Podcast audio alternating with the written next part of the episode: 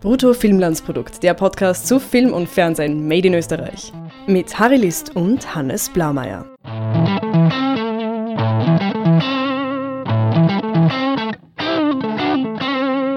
Hallo Hannes. Hallo Harry. Du, wir haben gestern gemeinsam mit 651.000 anderen Leuten das Finale von Bregau gesehen. Was für ein fulminantes Finale. Sicher? Meinst Ja. du das jetzt ernst? Also, da hat die Serie einiges abgefackelt. Bin sehr beeindruckt. Okay, ich stelle jetzt gleich die große Frage, die über allem steht. War das eine gute Serie und müssen wir uns das nochmal anschauen? Äh, ich meine, es ist immer schwierig zu sagen, was ist jetzt eine gute Serie oder was nicht. Für mich ist immer entscheidend, Ist es so schwierig? na, bei Bregau nicht so. Für mich ist es immer entscheidend, ob ich die Serie jetzt äh, Freunden empfehlen würde, dass sie es nachschauen. Und da kann ich bei Bregau schon eindeutig äh, ein Nein als Antwort geben. Nein, Bregau war keine gute Serie. Das ist ein guter Parameter. Kann man es empfehlen? Wir werden ein bisschen jetzt hineingehen und schauen. Wir werden fair sein, natürlich. Wir waren letztes Mal schon fair. Ich war überhaupt, ich habe es mir nochmal angehört, ich war so fair und zurückhaltend. Ich war nicht unkritisch, ich war auch nicht besonders überzeugt, aber ich war für meine, vor allem für meine Verhältnisse, erstaunlich fair. Damit ist jetzt Schluss mit der Freundlichkeit. Aber nicht aber mit nicht der mit der Fairness. Fairness. Die Zahl habe ich schon gesagt. Wir hatten der gestern Dienstag, wo ich das letzte Mal gesagt habe, das ist der eigentlich prädestinierte Sendeplatz, hatten wir jetzt 651.000 im Schnitt. Das ist eine ganz, eine sehr anständige Zahl, vor allem wenn man bedenkt, dass am Freitag, was wir auch kritisiert haben, nur 470.000 im Schnitt dabei waren. Ja, natürlich. Am Freitag, da, sind, eben, da gehen eben die jungen Leute aus. Ja, Äh, du kannst das oder- so oft sagen. Oder ins. Theater und ins Musical. Ins Musical. Aber ähm, ja, da hat sich Brewer wirklich wieder sehr gut erholt und, und auf die Quoten kann die Serie durchaus äh, stolz sein. Also, das, dass es eine Eventserie war, mh, da hat die Serie auf jeden Fall ihr Wort gehalten und die Zuschauer am Bildschirm gehalten. Wenn wir jetzt wieder nur über Quote reden, dann muss man sagen, ja, da war es ein Erfolg für den ORF und insofern natürlich auch ein Argument, sowas wiederzumachen. Allerdings, alles andere spricht meiner Ansicht nach dagegen. Ja, und es liegt jetzt kurzer Einblick in was ich mal beruflich getan habe und wo ich mich immer noch auskenne und es teilweise immer noch beruflich tue, ist zu schauen, was Leute in den sozialen Medien über ein Thema reden.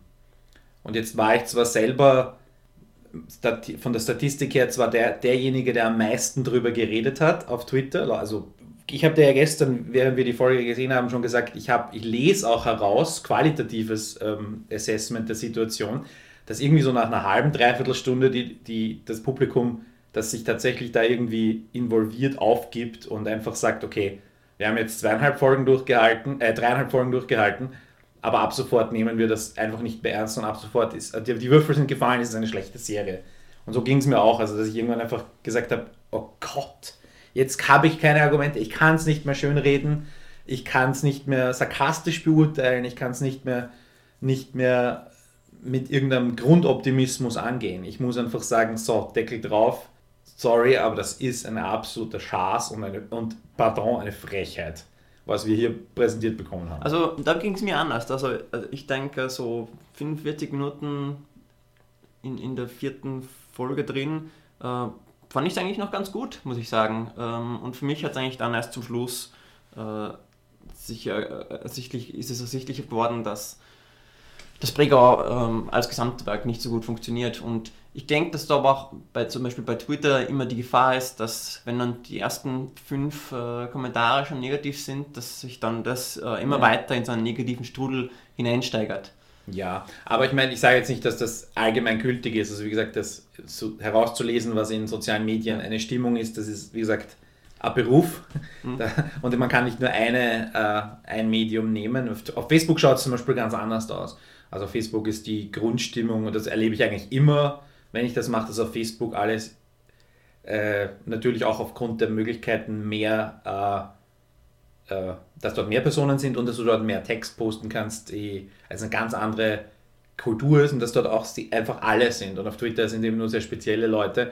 Und deswegen hat man auf Facebook auch so eine, ein paar Leute gab es, die einfach Bregau dermaßen gelobt haben, wo ich einfach sagen muss, ich, ich, ich verstehe schon, wenn du nur aus Unterhaltung das anschaust, dass du vielleicht sogar tatsächlich in deinem Interesse befriedigt wurdest. Aber trotzdem muss ich diesen Personen dann die Frage stellen, was ist eigentlich mit euch los? Ja? Und da, da, da, da liegt es aber dann halt, ich weiß nicht, an einer, an einer erzählerischen Kompetenz, die wir zwei halt haben und die man jetzt aber nicht in der großen Bevölkerung voraussetzen kann. Und deswegen bin ich da auch immer ein bisschen hart oder sage halt, wenn es einem wirklich gefällt, ich habe da jetzt, ich möchte jetzt niemanden beleidigen, dem es gefallen hat, dann ist das schön. Ich finde ich eigentlich beneidenswert, wenn es jemandem gefällt, aber ich muss halt einfach sagen, alle objektiven Parameter sprechen dagegen, dass das eine gute Serie war, mit Ausnahme der Quote. Hm. Ja, ich finde auch, dass es jetzt eigentlich keine große Expertenmeinung braucht, um, um zu sehen, dass bei Bregau vieles einfach nicht gestimmt hat. Und äh, was finde ich äh, ganz am offensichtlichsten nicht gestimmt hat, weil es wirklich von einer, äh, auf, auf einer ähm, Szenenbasis basiert ist, sind Dialoge. Mhm. Äh, die Dialoge habe ich einfach fürchterlich gefunden und, und zwar auf eine Art, die es eigentlich gar nicht erst auf dem Bildschirm schaffen dürfte. Und ähm, zum Beispiel ein Problem der Dialoge ist, dass sie gerade zu Beginn der Serie, zum Schluss eh nicht mehr so, ähm, weil, weil da schon alles aus dem Weg geräumt wurde, dass die Dialoge sehr expositionslastig sind, dass die Figuren oft äh, einfach so dahergezählt, daher erzählt haben, ähm, wer sie sind und was sie motiviert, anstatt dass das irgendwie organisch im, mhm. im äh, Dialog verflochten ist. Und ich habe dazu auch eine kleine Theorie entwickelt. Bitte. Und zwar, ähm, ich habe gesehen, dass äh, der Autor Nils Wilbrandt ähm, großteils äh, Krimis geschrieben hat, also zum Beispiel elf Folgen Soko Wismar. Ähm, und bei Krimis ist es ja meistens so, zu Beginn ist die Leiche, die Kommissare, Kommissarinnen äh, kommen zum Tatort, fragen die Verwandten und Freunde des, der Verstorbenen ähm, und die müssen dann aufgrund der Fragen der Kommissare, der Ermittelnden, äh, ja, aus, aus ihrem Leben daherzählen, wie sie zu dem, zum Verstorbenen äh, gestanden sind ähm, und, und wen sie verdächtigen. Also da werden die Figuren explizit nachgefragt, wer sie sind, erzählt es uns und, und so wird man dann in diese, diese Welt des Verstorbenen, diese soziale Welt. Ähm, Weil die Kommissare die, die Figuren ja gar nicht kennen können. Genau. Okay? Genau. Macht absolut Sinn, ja. Und da in, in, in solchen Krimis wird, wird dem die Exposition sehr plump ähm, geliefert, aber das ist okay, weil es zur, zur Serienwelt passt, weil es authentisch ist. Und bei ähm, Pregau, das ist ja kein Krimi, das ist ja eigentlich ein Drama, um, mhm. wo die Figuren sich eigentlich schon alle kennen.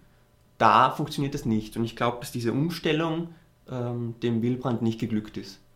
Okay. Äh, das entschuldigt es aber nicht, weil solche Sachen, die sind vielleicht beim ersten Draft noch entschuldigbar, aber dann schaut sich das jemand an und sieht, ach, da, ist der, da, da passt der Dialog nicht, das müssen wir umschreiben. Aber dass das nicht passiert ist, das ist für mich einfach unverständlich. Wir weisen nochmal darauf hin, fünf Redakteure stehen auf der offiziellen Liste. Drei vom ORF, zwei von der ARD. Also es sind fünf äh, nachweislich qualifizierte äh, Hirne und Augenpaare damit beschäftigt gewesen. Und wie kann niemandem die Schuld jetzt zuschreiben? Ich weiß, wie gesagt, habe schon erwähnt, ich weiß es einfach nicht. Aber das ist ein Desaster. Ja, und man kann jetzt nur spekulieren, äh, warum das da genau nicht passiert ist, aber dass es nicht passiert ist, das ist mhm. offensichtlich. Ich möchte auch, ich, ich, bin immer jemand, der dafür argumentiert, aber in dem Fall, glaube ich, ist es wieder so ein, ein klassisches Beispiel, das meinen Punkt untermauert. Bitte, bitte trennen wir Regie und Drehbuch.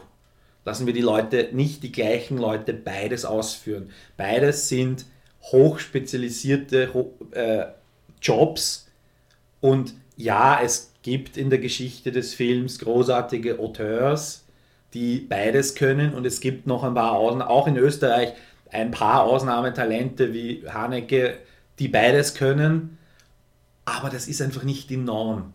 Und speziell im Fernsehen, speziell in einem Produkt, das absolut funktionieren muss ähm, und das jetzt nicht irgendwie darauf ausgelegt ist, sich mit Preisgeldern oder über irgendein spezielles Kinopublikum, das da jetzt 7 bis 12 Euro pro Kinokarte zahlt, irgendwie sein, sein seinen Gewinn machen muss, sondern dass irgendwie eine große Bandbreite ansprechen muss, gerade da ist es wichtig. Da muss jemand drüber, mindestens zumindest ein, eine dramaturgische Begleitung da sein, wenn es der Regisseur schon selber macht oder die Regisseurin. Aber ich plädiere dafür, das zu trennen. Dass diese, einfach diese zwei Jobs als das zu begreifen, was sie sind. Zwei wichtige Jobs in dem ganzen Konstrukt, das Film ist. Dass aus, ich meine, von der, wir wissen ja, wie schwierig es ist, wie komplex es ist. Das Film besteht aus Dutzenden von Spezialjobs, die alle zusammenarbeiten müssen. Das gleiche gilt für die Special Effects, für die Visual Effects. Ich meine, niemand würde auf die Idee kommen zu sagen, der Special Effects Mensch, der, der kann auch die Aus also ja, der kann auch die Kamera machen. Also ich meine, sicher gibt es das und sicher gibt es Leute, die in der Lage sind, vielleicht oder die Expertise haben, beides zu machen, aber das ist einfach extrem selten. Und solange es nicht gegeben ist, bitte nicht. Ja, ich, ich denke auch, dass, dass ähm, ein, ein Autor, der sich selber verfilmen möchte, der, der geht dann schon als Regisseur mit einer äh, besonders spezifischen äh, Vision mhm. in, in das Projekt, das auch äh, hilfreich sein kann, der was auch die Figuren ähm, sehr gut verstehen kann, weil er sie selber geschrieben hat. Aber wie du sagst, sind das äh, eigentlich schon zwei grundverschiedene Jobs und ähm, da ist es schwierig, dann ein Experte auf beiden zu sein. Und ja, es hat einfach bei Pregau nicht gut funktioniert. Ja. Vielleicht wollen wir kurz davon über die, den großen Rahmen reden, weil die, das, was uns Hannes in der, im, aus dem Off am Anfang erzählt, ist ja, ich paraphrasiere jetzt, wenn ich diesen einen Fehler nicht gemacht hätte, dann wären am Schluss nicht so viele Leute gestorben. Das ist die eine Aussage. Jetzt kann man diesen einen Fehler, das ist dieser Blowjob seiner Nichte und dass viele Leute gestorben ist die Explosion des ganzen Ortes oder des halben Ortes durch einen, äh, ja, ausgelöst durch einen geistig, geistig beeinträchtigten Menschen. Ich sehe die kausale Kette nicht, die von dem Blowjob, dem grindigen Blowjob zu, dem, zu der Wahnsinnstat, äh, wortwörtlichen Wahnsinnstat geführt hat. Ich sehe sie nicht. Und insofern verlange ich, wenn du mir das anbietest und wenn du das wissen, wenn ich darauf warte, lieber Erzähler, also Drehbuchautor vermittelt durch die Hauptfigur, äh, dann musst du das auch einlösen. Und ich, hast du eine Ahnung oder würdest du das als, hast du das Gefühl, dass diese Kette erfüllt wurde, dass du vom Blowjob zur Explosion, dass das logisch war? Schon einigermaßen. Also das, das finde ich äh, nicht so kritikwürdig. Ähm, ich, ich denke schon, dass dieser, dieser Blowjob den Hannes auf einen Weg geführt hat, der ihn ähm, zu immer weiteren ähm, Daten getrieben hat, was dann ähm, sein Finale hier getrieben hat. Ich meine, er hat schließlich diesen Tom Diermeier ja dazu angeheuert, dass er ähm, diese, das Club Eva sprengen wird. Und er hat schlussendlich ja auch mit seinem Telefonat direkt ausgelöst. Äh, und ja, natürlich gab es auch äh, vor diesem Blowjob schon viele ähm, viele Sünden, die in, die in Pregau begangen worden sind, mit Inzest und Mord und so weiter. Ähm, und die ohne, ohne äh, diesen Fehler halt im Verborgenen geblieben wären.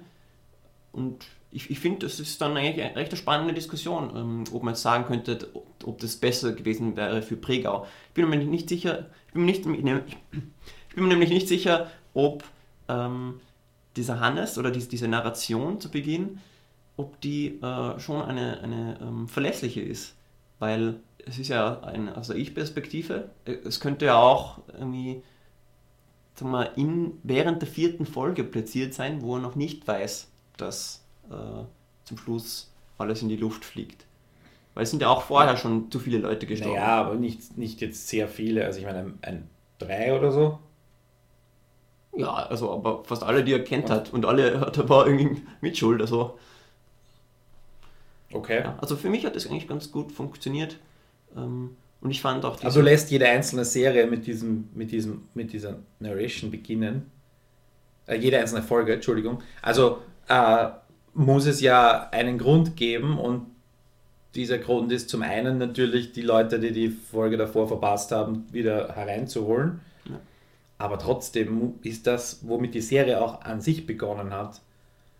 Und da Da, ja, und wem erzählt das Hannes? Also, wie gesagt, wenn du sagst, das passiert irgendwo in Teil, in Teil 3 oder, oder vor dem Finale, dann muss er das ja aufnehmen. Oder er muss es irgendwie, es kann nicht einfach der Engel, wenn der Engel Hannes es erzählt, dann ist es danach passiert. Hm.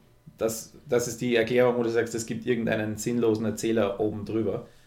Und das, das ist so eins dieser Elemente, die größeren Elemente, die für mich einfach nicht stimmen.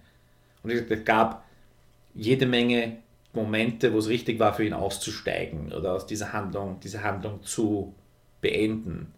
Und ich meine, den Fehler, der Fehler war halt einfach nicht einfach nur ein Fehler, es war einfach völlig idiotisch und, und ich habe keine Ahnung, wie oft sowas vorkommt, aber ich tendiere dazu, dass das nicht sehr oft vorkommt. Naja, aber es ist halt doch immer noch Fiction, eine TV-Serie. Ich finde das schon okay, dass halt er da in einem Moment der Schwäche diesen Fehler begeht und mhm.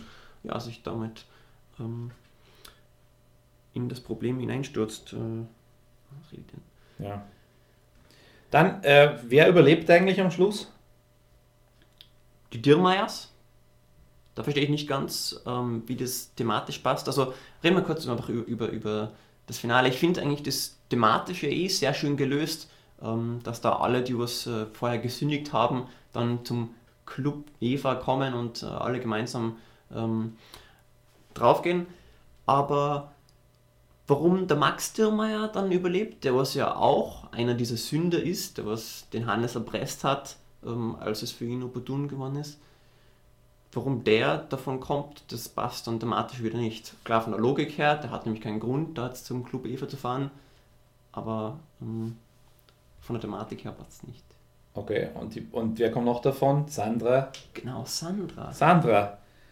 Äh, Sandra, nur zur Erinnerung, für die, die es also nicht mitbekommen haben, da gab es in der App ja Videotagebücher von Sandra und wir fanden die und finden die furchtbar schlecht. Zum einen sind sie schlecht gespielt. Sorry, Antonia Jung.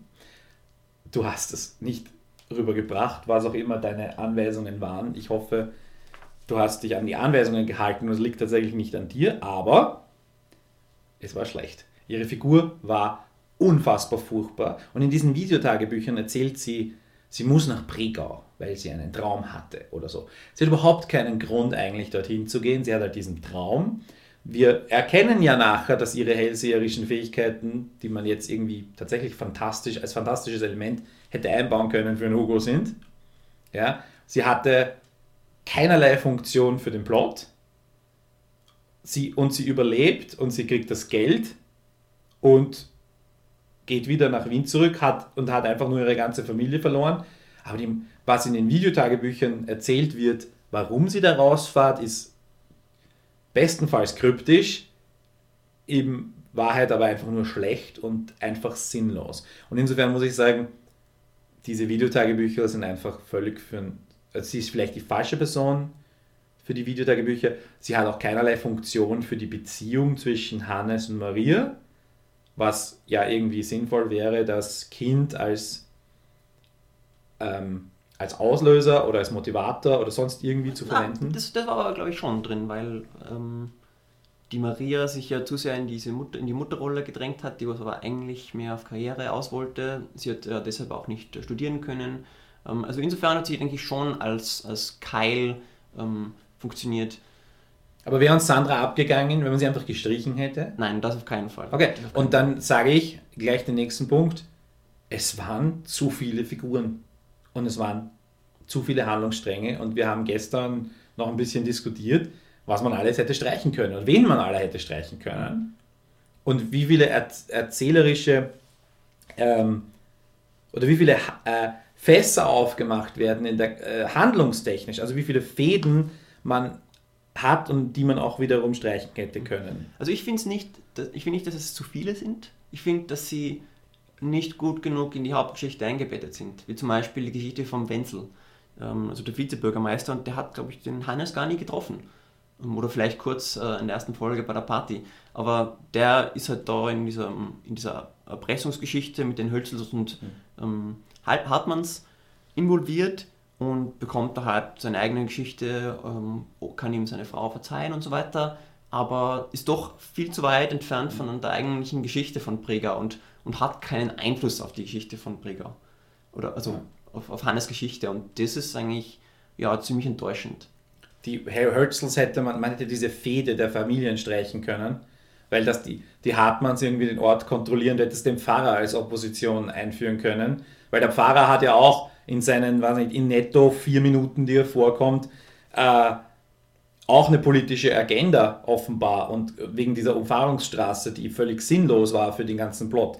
Dann reden sie immer von dieser Tierverwertungsanlage, dann endlich erwähnt einmal einer, es wäre doch irgendwie praktisch, eine Leiche in Tierverwertungsanlage reinzuschmeißen. Dafür, das war der einzige Sinn, dass sie da ist, aber das macht erst am Schluss.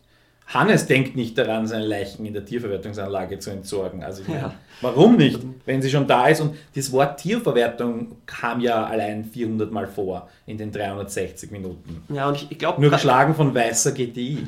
Ich glaube gerade deshalb war ich eigentlich von dieser vierten Folge schlussendlich enttäuscht, weil ich mir gehofft hatte, dass das mit der Umgehungsstraße, dass das mit der Tierverwertungsanlage, äh, dass dieser Konflikt zwischen Hartmanns und Hölzers, dass das noch eine, eine spannende Auflösung findet, dass das alles ähm, ja, aber zum wie Schluss noch du das wichtig in wird. 90 Minuten reinpacken, wo Nein, 88 Minuten. Ja, aber ich hatte gedacht, dass sie das schaffen würden. Ich meine, du hast 360 Minuten zur Verfügung oder 352 Minuten zur Verfügung. Wie, wie soll das denn funktionieren? Ja? ja, das hätten sie eben schon in vorherigen Folgen einbetten müssen, vor allem in der zweiten, die was über weiter Nur Hannes und seine Familie plus, weiß nicht, vier, fünf Trabantencharaktere hättest du irgendwie gut unterbringen können und eine wirklich gute Geschichte erzählen können. Und dann halt so Figuren wie den Pfarrer oder so, wenn das, oder die halt irgendwie passen und die ich meine, das, das Symbol, das ein Priester im Ort, ein Pfarrer im Ort darstellt, einfach überall gibt und es ist einfach sehr, sehr einfach, das zu verwenden. Also warum nicht? Ja, aber ich meine, die, das Grundensemble hätte man auf, ich weiß nicht, zehn Figuren eindampfen können. Mein, eins meiner Argumente war zum Beispiel gestern, da gesagt, es ist völlig unnötig, dass Lukas und Sebastian, die beiden äh, Söhne und Brüder, also Söhne von, von Marias Schwester Edith und Brüder von der toten Rosa, dass das zwei Figuren sind. Ich habe gesagt, ich hätte die beiden fusioniert. Die haben, äh, der, der, der, der Sohn, also die, dieses, die, ich nenne ihn jetzt einfach, ich nenne ihn jetzt Lukas, aber wurscht, der hat eine incestuöse Beziehung mit seiner Tante, weil er auf seine Schwester steht. Die Tante ist quasi irgendwie der Schwesternersatz. Die Mutter wäre eigentlich der logisch, logische, irgendwie ödipale äh, äh, ödipale Komplex wäre irgendwie da, aber keine Ahnung, warum man sich nicht für seine Mutter interessiert, obwohl die irgendwie allein und gottsuchend und irgendwie so quasi die, der logische Kandidat für eine sexuelle Beziehung mit dem Sohn wäre. Er geht halt zur Tante. Und dann wird die, die Schwester umgebracht, also er vermutet, sie wird umgebracht, und dann begibt er sich auf die Jagd, nachdem der das getan hat. Mhm. Und das Video, das die beiden im Puff zeigt, hätte man vorher machen können.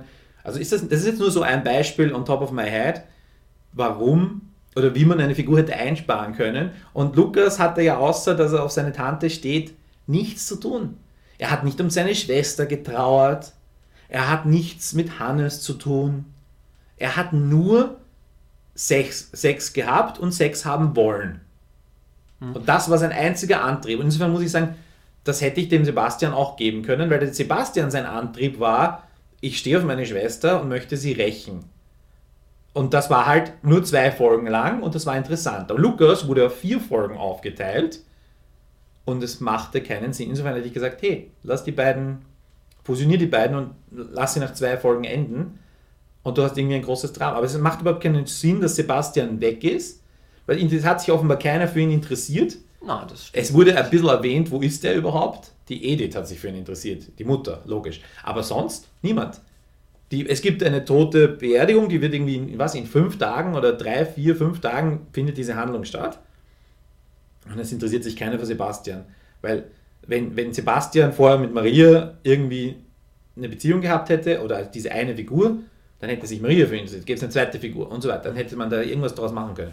Und das ist jetzt nur so ein Beispiel und wir können da jetzt wahrscheinlich Stunden drüber reden, über Figuren zu fusionieren. Aber das ist irgendwie mir als klassisches, als Beispiel eingefallen. Lukas hatte zu, zu wenig zu tun, ihn zu lange Zeit. Und Sebastian war ja eigentlich genau richtig, aber man hätte ihm auch noch mehr geben können, indem man ihn fusioniert hätte mit Lukas. Ja, Fusion war deine Entscheidung, wäre jetzt nicht unbedingt meine, aber ich, ich find, fand auch, dass beim Lukas, da war einfach zu wenig dahinter. Ähm, da hat man einfach nicht gut genug verstanden, was ihn antreibt, was ihn zur ähm, Maria treibt und vor allem in den letzten beiden Folgen war das dann sehr eintönig, wo, es eigentlich bei ihm immer nur ums Gleiche geht. Mhm. Ähm, ja, andere Figuren ist auch dieser, dieser Franz, der Liebhaber vom. Ich schon wieder vergessen, wer das, das ist. Das ist der Liebhaber vom Elias Hartmann. Ähm, was natürlich auch ein Problem von der, Hart, der Elias Hartmann-Figur ist, ist es einfach um deren Beziehung geht es einfach nicht. Und Darf ich kurz einen seiner prägnantesten Sätze zitieren? Bitte. Gott ist schwul und ich fick ihn in den Hintern. Danke. Das war. Ja. Hat er hat tatsächlich ausgesprochen. Ich habe überhaupt kein Problem damit, dass die Figur homosexuell ist und dass die Figur einen gezeigten Partner, also dass ein Partner gezeigt wird, das ist völlig egal. Für die Handlung aber. Es, äh, und dieser, wie heißt der, Franz? Franz, ja. Macht, hat auch keinerlei Funktion. Also insofern. Ja, auch hier wollte ich wieder Pregauer Chance geben. Und zwar, ich hatte mir gehofft, dass dieser, dieser Mode von der ersten Folge, dieses äh, Mädchen, diese junge Frau, die was sie da in die Tierverwertungsanlage hineinschmeißen, dass das irgendwie noch eine Auswirkung hat, dass er vielleicht jetzt Gewissensbisse hat und dass es irgendwie, ähm, dass der Hannes ihm da drauf kommt oder so und ihn verhört oder wie auch immer. Aber stattdessen ähm, versiegt das alles so ziemlich dahin. Ähm, er verlässt halt Pregau und, und das war's. Die Figur hat man sich auf jeden Fall einsparen können. Vor allem halt aber auch den, den Elias Hartmann. An dem liegt es natürlich auch, dass. Den Elias Hartmann hätte man einsparen können. Ja, beide. beide. Es, es hätte gereicht, einen, einen irgendwie korrupten Patriarchen des Ortes zu haben, oder? Wozu zwei? Also es gab auch keinen wirklichen Konflikt zwischen den Brüdern Völlig sinnlos. Und dann auch noch so, so einen lächerlichen. Ähm, ja, also die, an sehr vielen seiner Zeilen habe ich mich sehr gestoßen und ich sehe schon, dass er so konzipiert war, dass er immer wieder solche verrückten Sachen sagt. Ähm, aber es wirkte doch irgendwie dümmlich. Ja. Und dann Marias Wandlung irgendwie von der Frau, die nur daran interessiert ist, irgendwie ihrem Mann was heimzuzahlen, indem sie mit ihrem Neffen schläft, zur was? Patin des Ortes.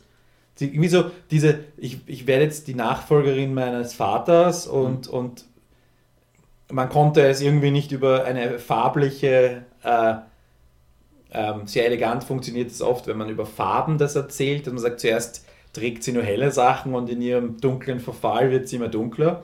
Aber nachdem sie von Anfang an nur dunkle Sachen trug und dunkle Schminke und dunkle Haare, konnte man das nicht einmal irgendwie symbolisch rüberbringen, dass wir hier die irgendwie so eine Godfather-Geschichte haben. Das war, glaube ich, schon impliziert, oder? Dass sie ja. sich aus, von der Familie rauszieht und was du vorher gesagt hast, sie hat keine, sie konnte nie studieren und sie konnte sich nie entwickeln, sie war, musste immer Mutter sein und jetzt kann sie endlich irgendwie das Geschäft übernehmen oder die Macht übernehmen, wie auch immer. Was auch, wir haben ja keine Ahnung, was es da genau ist, was die Hartmanns so mächtig macht. Und das ging in der vierten Folge einfach, es war wirklich abrupt. Da gab es diesen absolut bescheuerten, furchtbaren, furchtbar inszenierten Streit mit Arnes, im, wo dann der Regen plötzlich daherkommt. da wurden sie, glaube ich, mitten im Drehen vom Regen überrascht, weil der war wirklich kurz. Nein, ich glaube, die wollten es einfach nur dramatischer machen. Und deshalb gab es den Regen. Ich weiß es nicht. Aber äh, dann, und dann wird sie plötzlich zur eiskalten und stellt sich an die Seite ihres Vaters. Furchtbar. Ja, ich, ich finde es eigentlich auch eine, äh, eine, gute Idee, also dieser, dieser, dieser Wandel von der Frau, die was eben ähm, sich nicht hat selbst realisieren lassen, was dann aber in Pregau von diesem Morast an, an Verwerflichkeit irgendwie eingesaugt wird und dann schließlich doch noch sich den Werten ihrer ähm, Familie ergibt aber ich fand es auch zu abrupt, also vor allem in dieser Folge. Ich meine, in der vorherigen Folge hat sie noch, hat ihr Vater noch als äh, untauglich bezeichnet und da hat sie es nicht geschafft, ihren Vater von sich zu überzeugen und ja, in. in ich meine, allein das wäre doch eine spannende Geschichte gewesen, oder? Die Patewerdung. Ja, absolut. Von, einer, von, einer, von der Hausfrau zur Patriarchin des Ortes. So. Ja, das steckt auch in, Und im dann kann, drin. dann kann der Hannes, dann, ist sie, dann soll sie die Hauptfigur sein und sie hat von mir aus irgendwelchen Inzest daneben. Das sind so die Dinge, die sie davon abhalten, das Ziel zu erreichen, als, als, als Instrumente. Ja? Und dann gibt es halt den doofen Ehemann, der mit, mit, zwei Viertel, mit einem Viertel Beinen im Knast steht und der sie auch daran hindern könnte, einfach nur dadurch, dass er halt Schande über sie bringt oder schlechten Ruf oder was auch immer. Und weil er genug äh, Material dafür hat, um sie zu erpressen. Genau. Also warum nicht äh, diese Geschichte erzählen? Ich finde, das steckt durchaus schon in drin. Ja, aber das hat sich, drin- hat drin Filmbrand so viel. überlegt. Ich habe hier so eine Liste aufgeschrieben von Dingen, die drinstecken. Familienfehde, Klein, Kleinort, Ortsstrukturen, Land, Inzest, psychisch kranke Tochter, korrupte, unfähige Polizei, Tierverwertung, Umfahrungsstraße, priesterlicher Beistand, also Religion, priesterlicher Priester, der sich in die Politik einmischt, das Samurai-Schwert. Warum hat er ein Samurai-Schwert? Hasen, okay, Pyromanie, Amok, äh, nicht Amokläufer, äh, äh, Attentäter. Ist das jetzt eine Assoziationskette? Nein, das ist einfach nur die Liste, in der Reihenfolge das mal aufgeschrieben habe. Dann mehrere Morde in verschiedenen Abstufungen von Notwehr über Folter bis Affekt, Super. Beziehungskrisen in allen Varianten, Hellseherei, Prophezeiungen, Träume als was auch immer. Hallo? Ich könnte noch weitermachen, aber das ist jetzt, die, da endet meine Liste, wo ich gestern Abend aufgehört habe und schlafen gegangen bin. Ich meine, hallo? Und du sagst, halt, es steckt drinnen. Ja, grüne Wiesen stecken auch drinnen. Ja, ich sage nicht, dass es äh, dann sehr gut umgesetzt worden ist. Aber Argument, kannst du nachvollziehen, wenn ich sage, verdammt nochmal, das ist einfach zu viel. Und konzentriert sich bitte auf irgendwas, was passt und setzt nur dazu, was ihr braucht. Und wenn das Grundgerüst nicht funktioniert, das Grundgerüst von Hannes, wie gesagt, du, ich, bin, ich stimme mit dir überein, wenn du sagst, es, Hannes ist nicht so schlecht. Und das, was er da durchmacht, ist nicht so schlecht. Aber es macht halt irgendwie, der, der, Kern der Geschichte war trotzdem nicht gut. Nicht so schlecht heißt noch nicht wirklich gut. Und dann hat man Dinge draufgesetzt, die schlecht waren. Und das gesamte Paket ist dann halt aus dem Kern heraus schon verfault. Ja, also mein Problem ist nicht so sehr, dass der Kern nicht stimmt, sondern dass halt das, was äh, drumherum gebaut ist, äh, sich nicht so gut mit diesem Kern verbinden lässt. Also dass eben ja, die, die Nebenhandlungsstränge zu peripher waren und die Haupthandlung nicht stark genug ein, ein, ähm, beeinflusst haben, weil das hätte uns dann auch dazu führen können, dass wir uns um diesen Wenzel oder um diesen Franz oder um den Elias oder um die Sandra ähm, mehr kümmern würden, wenn die auch tatsächlich einen größeren Einfluss auf die, die Handlung hätten. Ja. Und okay, ich meine, es sind was, 400, 450 Seiten Drehbuch. Das heißt aber, da kann man sich schon mal drin verlieren und da kann man schon mal den Überblick verlieren. Aber dafür sind fünf Redakteure da, dass das eben genau nicht passiert. Und dann sind wir noch gar nicht bei der Inszenierung und bei der über weiten Strecken einfach unterirdischen schauspielerischen Leistung des Ensembles. Es gibt Ausnahmen, es gibt welche, die konstant gut sind, es gibt welche, die konstant schlecht sind, es gibt welche, die auf und ab swingen, wie Hannes. Aber im Großen und Ganzen war das eine unterirdische Leistung. Äh, Dem kann ich nicht zustimmen. Ähm, Ich meine, ich kenne mich jetzt auch nicht sehr gut mit schauspielerischen Leistungen aus, und, aber mir, mir fällt es nur dann auf, wenn es quasi störend ist oder außergewöhnlich. Und äh, bei Präger fand ich es bei einigen schon störend. Ich meine zum Beispiel äh, Elias Hartmann, ich glaube, der, der hat auch einfach kein gutes Material gehabt, aber es hat mich jedes Mal un Ja. ungemein herausgerissen aus der Geschichte. Ähm, genauso wie, wie Sandra, besonders bei ihren Video Und ich kritisiere ja gar nicht, dass diese Schauspieler alle wirklich unfähig, per se unfähig wären, weil die meisten davon oder fast alle davon, mit Ausnahme vielleicht der Jungen, die noch nicht so oft zu sehen waren, aber die meisten davon haben schon bewiesen, dass sie wirklich, wirklich gute Dinge äh, in, der, in der wirklich gute Performances abzuliefern imstande sind. Und das gilt auch für den Karl Fischer, der den Elias spielt, das gilt auch für den Wolfgang Böck, der den äh, anderen hat, den, den, wie heißt er mit Vornamen? Johann? Johann Hartmann spielt. Das gilt für die Ursula Strauß, das gilt auch, es gilt für, für, für alle diese bekannten Gesichter. Und hier muss ich einfach sagen, wir haben das mit dem Dialekt schon angesprochen, dass einfach, es ist ein Regiefehler, wenn alle unterschiedlich klingen. Und das, der, das Einzige, was man zum Beispiel sagen kann, ist, wenn du das verkaufst ins Ausland, dann ist es egal, dass alle unterschiedlich klingen. Aber wenn das ein österreichisches Produkt sein soll oder ein deutsch-österreichisches, dann musst du auf diesen Lokalkolorit Wert legen und dann musst du das auch vermitteln. Ich kann mich erinnern, ich habe einen größeren Text gelesen über Tiger and Dragon. Hast du den zufällig gesehen? Chinesischer Nein. Film. Crouching Tiger, Hidden Dragon heißt der im Original, also auf Englisch. Und die vier Hauptdarsteller sprechen vier unterschiedliche chinesische Dialekte. Mhm. Habe ich erfahren. War mir das, war das für mich relevant? Sowohl auf Deutsch habe ich ihn gesehen, als auch auf Chinesisch? Nein, ich höre es nämlich nicht. Weil das, aber das ist bei Prego ungefähr genau das gleiche. Aber es war, der Film hat in China trotzdem nicht funktioniert. Der hat international extrem gut funktioniert, inklusive Nominierung als besten Film bei den Oscars, was ja für nicht englischsprachige Filme nicht so oft vorkommt und beste Regie bekommen und so weiter. Aber er hat international funktioniert, weil aber lokal nicht, weil es einfach irritierend war. Und das ist so ein, das ist so ein Beispiel. Und ich meine, hier reden wir jetzt über einen Film, der aber nicht 25 Millionen gekostet hat oder was auch immer. Und hier reden wir jetzt über eine lokale Serie, die 6,3 Millionen gekostet hat.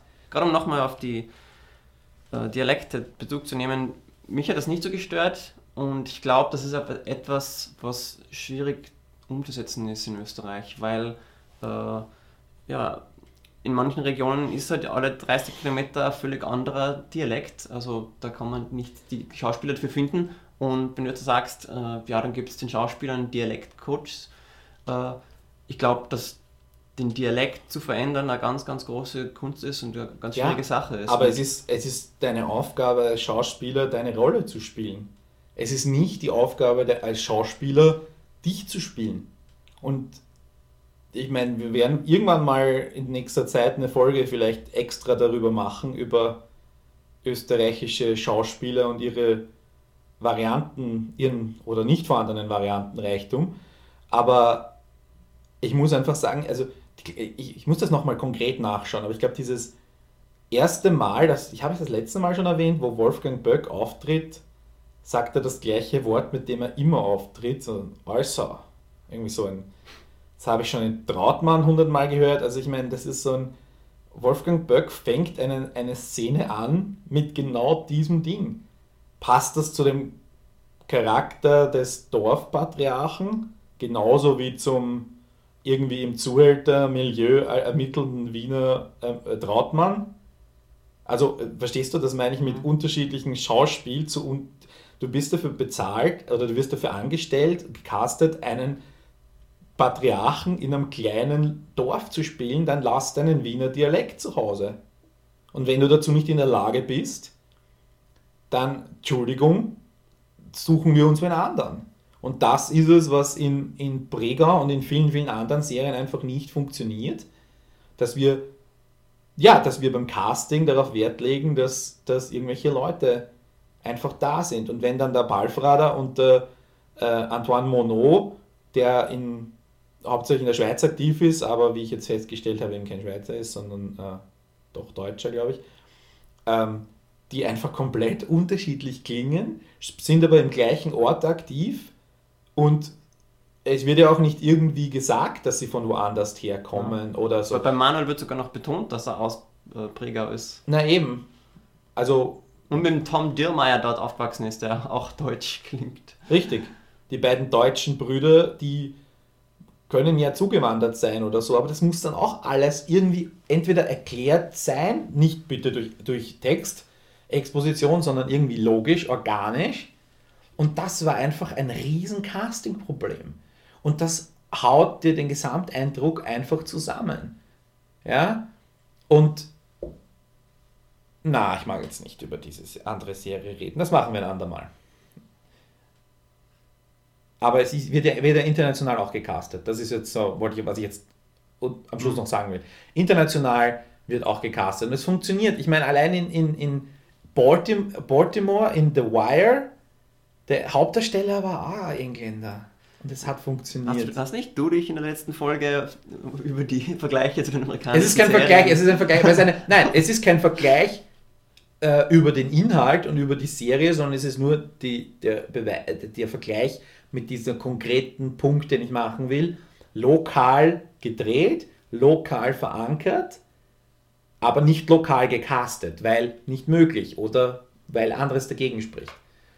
Und dann ist das aber ja, etwas, was, was mich raushaut und was ich kritisiere und dann auch schauspielerisch kritisieren kann, objektiv kritisieren kann.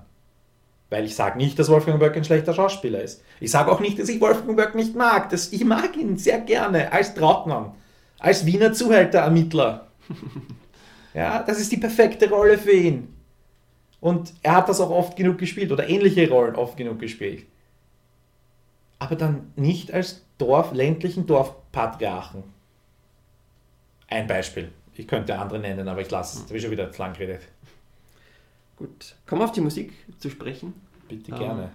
Das finde ich ist schon ein Highlight der Serie. Ich finde vor allem, wie, wie jede Folge beginnt, also mit dieser atmosphärischen Autofahrt, ähm, wo wir wieder ins Tal hineingeholt werden, nur um dann am Ende der Folge, das sehen vielleicht die äh, Fernsehzusehenden nicht, ähm, aber in der DVD ist sichtbar, am Ende jeder Folge sehen wir dann, äh, wie ein Auto von Pregau wieder rausfährt als, als Auto. Das finde ich sehr stimmig ähm, und mit, mit einer unglaublich atmosphärischen Lied untermalt. Ähm, und auch die, die Lieder, was sie zwischen den Szenen und, oder über die Szenen gelegt haben, äh, finde ich, erzeugt eine ganz äh, greifbare Stimmung. Für diejenigen, die sich die DVD kaufen wollen, gleich die Warnung, die Musik wird vermutlich auf der DVD nicht drauf sein. Aber das Score wird sehr wohl ähm, schon auf der DVD sein und der hat äh, für mich großteils funktioniert. Also nicht immer, ich kann mich erinnern am Ende der dritten Folge, als der Manuel und ähm, der Hannes da in die Wohnung von Tom Diermeier gegangen sind und es eigentlich sehr spannend gewesen wäre. Da ist man nur mit so einer plätschernden Musik äh, unterlegt. Äh, da hat das hat überhaupt nicht zusammengepasst, aber generell ähm, war es durchaus immer, hat es eine gute Stimmung erzeugt. Die meisten oder sehr viele Meldungen äh, online beziehen sich auf die Musik. Irrsinnig viele Leute wollen wissen, was ist das für ein Lied, was ist das für ein Lied. Also, ich habe das jetzt schon öfters erlebt, auch bei, ähm, bei Cop Stories, dass das irgendwie so das Hauptthema war. Also, da funktioniert es offenbar. Die Musikauswahl wird immer besser und ja, auch die, die Filmmusikkomponisten und Komponistinnen werden immer besser. Was ich natürlich aus österreichischer Perspektive irgendwie sehr gut finde, dass das, ähm, dass das irgendwie als Kernkompetenz hier vermittelt oder auch rübergebracht werden sollte. Wenn schon irgendwas passt bei einer österreichischen Produktion, dann die Musik. Vor allem die komponierte Musik. Ja. Das wäre irgendwie eine österreichische Kernkompetenz. Ja. Wollen wir noch irgendwie ein, ein Fazit sehen, ein ziehen? Bei, bei einem Kinofilm würde ich dich fragen, 1 bis 10 Note, Äh, dann würde ich wahrscheinlich über alle vier Folgen drüber. eine 3,5 oder 4 vergeben. 3,5, okay? Ja, ich bin eher so auch bei 2 bis 3, ja. Ich muss einfach viel zu viel abziehen für. Ich gebe schon immer Bonuspunkte dafür, ähm, für die Ambition einer Serie und ich finde schon, dass Pregau eine sehr spannende Geschichte erzählen wollte und denke, dass die Umsetzung nicht gelungen ist.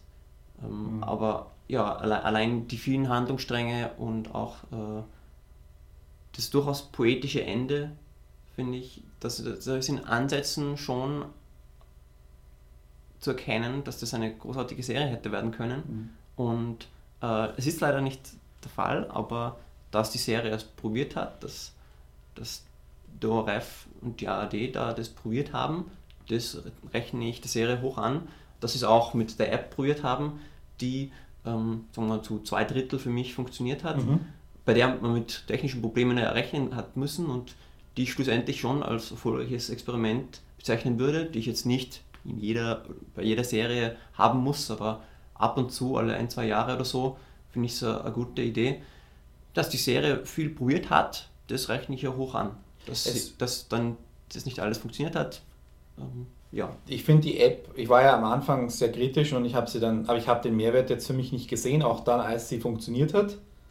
Ich muss sagen, ich finde es gut, dass sie jetzt einfach da ist und ich glaube, der ORF wird hoffentlich daran die Rechte haben und das nächste Mal braucht man sie nicht neu programmieren, sondern man braucht sie nur mit neuem Inhalt befüllen.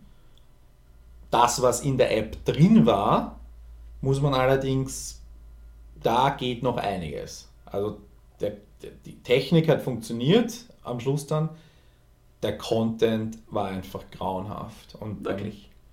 Ähm, hallo, wir haben doch, wir haben uns immer ich weiß nicht, einen Bruch gelacht, wenn Sandras neues Videotagebuch Ja, gut. Also äh, Sandras Videotagebuch ist natürlich ein ganz eigenes Kapitel, aber sonst. Nein, ich fand, die, da gab es ja den, die, den Profiler, also der Lügendetektor hatte einfach null Mehrwert, weil wir ja eh wussten, wenn wer lügt, also in 90% aller Fälle. Die, die Informationen vom Profiler waren gut. Will man sie während der Folge lesen, ich würde mir dann eher wünschen, dass der Profiler so einen Text schreibt, wie du über, als Review schreibst. Einfach um, du schreibst das aus erzählerischer, dramaturgischer Sicht, dann soll der Profiler das aus psychologischer Sicht schreiben. Mhm. Ja, also so einen Mehrwerttext fände ich gut. Und dann könnte man alle ähm, diese kleinen Texte, wenn man die zusammen kopiert, hat man eh 1000 Wörter äh, schönen Text. Und dann das vielleicht noch ganz irgendwie verbinden und äh, mit irgendwelchen Verbindungswörtern und, und fertig ist das Ding. Also ob man da jetzt eine App dafür braucht, die das Minuten genau ausliefert. Weil ich was mir passiert ist halt, ich habe dann auch aus Grund dessen, dass ich es dann einfach nicht mehr ernst genommen habe und auf Twitter mir mehr Spaß hatte, halt auch nicht alles mitbekommen.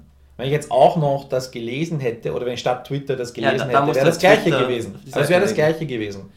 Ich hätte dann plötzlich mich über den Konflikt von mir hätte erklärt, was Lukas hier jetzt fühlt und ich hätte das halt vielleicht aha dann gesagt, aber ich hätte dann schon die nächsten zwei Szenen wieder verpasst. Hm. Und da muss ich halt einfach sagen, es, ja, da muss die Serie irgendwie auch auf die App konzipiert sein. Da muss man zum Beispiel sagen. Na, das geht glaube ich überhaupt nicht, weil äh, von, allein von den Downloadzahlen kann man sagen, das hat eine, wirklich nur ein Bruchteil der Zusehenden benutzt.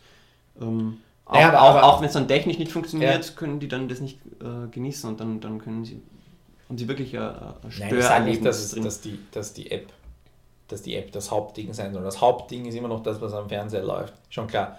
Aber dass sie in, halt in einer halbwegs einer Symbiose miteinander agieren. Und dass das eine nicht das andere äh, stört. Und die App stört den Genuss der Sendung. Ja? Nicht, nicht gewollt, sondern eben der, die Intention ist ja zu unterstützen. Aber das Unterstützen funktioniert halt einfach. Und da muss man halt die Frage stellen, wäre es nicht besser, dass in dem Moment, wo das äh, Credit Castle beim ORF erscheint, in dem Moment einen, den Profiler-Text aufpoppen zu lassen. Mhm. Ja? Dass die Leute na, gleich danach was lesen können. Das wäre genauso wie wir auch gern hätten, dass unsere Review gleich nach der Serie da ist, weil dann die Leute gleich lesen können, anstatt jetzt äh, auf den nächsten Tag warten mhm. zu müssen. Ja, aber ich weiß nicht, also für mich hat das war es schon immer ein wenig ablenkend, ähm, wenn ich jetzt diesen Text äh, lesen wollte wollen, weil es auch kein einfacher Text zu lesen ist, Gott sei Dank. Ähm, aber ich fand das eigentlich schon ganz gut umgesetzt, dass es oft ähm, am Ende einer Szene ist es dann aufgepoppt, die, quasi die psychologische Erklärung der, der Vorgängnisse. Und dann habe ich halt kurz die ersten 20 Sekunden von der nächsten Szene nicht so gut aufgepasst, aber es fand ich okay. Und also für mich hat es schon Mehrwert gehabt und. Schade, dass es für dich das nicht getan hat. Ja, ich würde sagen, wir lassen es jetzt gut sein mit Pregau. Wir empfehlen, mhm.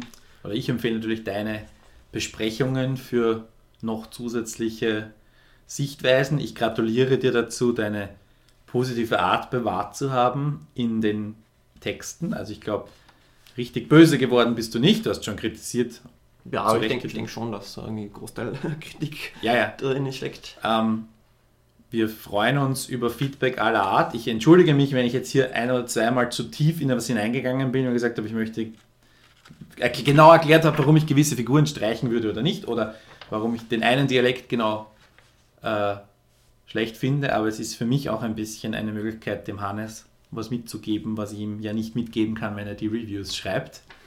Insofern, äh, sorry dafür, wenn es ein bisschen lang war. Wir freuen uns auf euer Feedback. Entweder hier gleich als Kommentar unter dem Podcast, das ist natürlich das Allerbeste. Ihr könnt uns auch auf Twitter kontaktieren. Harry, du bist Harry Lee. Mit einem R und I. Genau, und ich bin der Ed Blameyer. Mit A, Y, E. Richtig. Mhm, jetzt weiß ich es inzwischen. Und äh, wir machen hier den bruttofilmlandsprodukt.net Podcast. Wir freuen uns, wenn ihr das nächste Mal wieder dabei seid. Wir versuchen jetzt wöchentlich zu sein. Wir machen es jetzt wöchentlich. Wir geben uns größte Mühe. Ja, her mit eurem Feedback, her mit euren Meinungen, teilen, gerne bitte weitersagen. Wie hat es euch äh, Präger gefallen und wie habt ihr es durchgeschafft? Genau. Und eine bitte noch, auch nicht so unwesentlich, äh, wenn ihr auf iTunes seid oder so, bei iTunes gibt es auch eine Bewertungsfunktion, die habe ich letztens erfahren, ist gar nicht so unwichtig, dass da was drin steht. Harry, für dich fünf Sterne. Fünf Sterne hätten wir gerne. Nein. Also, äh, jede Menge Möglichkeiten, mit uns in Kontakt zu treten oder uns Feedback zu geben. Und wir wollen Feedback und wir sind, nehmen auch die größte Kritik an. Wir sind nicht nur gut im Austeilen, sondern auch gut im Einstecken. Hannes, bis zum nächsten Mal. Harry, servus.